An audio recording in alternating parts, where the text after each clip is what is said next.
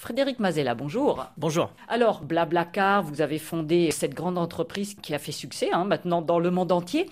On va parler de votre expérience d'entrepreneur parce que les auditeurs de RFI, il y en a beaucoup sur le continent africain, le continent asiatique, eh bien, qui montent leur société de transport, de motos, de petites motos, de taxis, etc. Oui, voilà, il y avait une grosse opportunité dans le domaine du transport pour le covoiturage avec une plateforme mondiale. Aujourd'hui, euh, Blablacar est présent dans une vingtaine de pays et c'est plus de 100 millions de personnes. On le voit dans votre livre, ça ne se fait pas du jour au lendemain. Hein. Vous conseillez d'abord de savoir ce qui existe chez les concurrents et ce qui se fait à l'étranger. Regardez ce qui se fait partout, chez des concurrents ou alors des services qui peuvent ressembler par certains aspects et être différents par d'autres.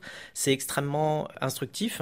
Évidemment, euh, en parallèle de ça, il faut avoir ses propres idées, confronter ces idées à, peu près toutes les personnes qu'on rencontre et qui pourraient être euh, des utilisateurs potentiels. Et donc, en combinant tout cela, on fait un travail de synthèse entre ce qu'on pense qu'il faut faire, ce qu'on nous a dit qui était bon, qui était moins bon, ce que d'autres ont déjà fait avec plus ou moins de succès. Alors, il faut analyser aussi, pas seulement les succès, il faut analyser les échecs hein, pour bien comprendre et ne pas reproduire les erreurs des autres. Et on voit quand vous avez créé cette application Blablacar, hein, vous étiez encore étudiant et votre projet était soumis, ça c'était une règle de l'école, à tous les étudiants internationaux sur toute la planète, les mêmes écoles qui existaient dans des pays différents. Et vous dites, ben, c'était pas très sympathique, hein, les retours que j'avais sur mon idée initiale. C'était à l'INSEAD. Évidemment, les Indiens vont pas avoir les mêmes réactions que les Brésiliens. par exemple Les Indiens, ils se demandaient déjà comment on allait trouver euh, suffisamment de voitures. Après, est-ce que ce sont des hommes ou des femmes? Ils avaient ces problématiques-là. Après, quand vous allez dans d'autres pays, vous allez avoir d'autres questions, euh, assurances, euh, par rapport à la légalité d'une activité nouvelle, par rapport à un échange d'argent ou non. euh. Est-ce que par exemple l'intelligence artificielle, on dit que bon, bah, ça va révolutionner la vitesse de création?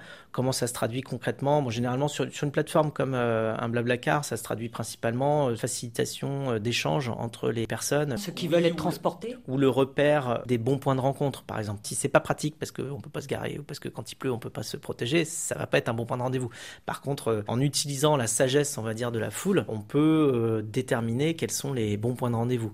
Et ça, l'intelligence artificielle pourrait le faire avec euh, les données qu'on renvoie et une synthèse qui serait faite très vite. ouais, elle peut déjà le faire. Je vous laisse faire la signature, le conseil de fin de chronique. Savoir vers quel endroit on veut aller, mais être très très très ouvert sur le chemin. Frédéric Mazella, merci beaucoup.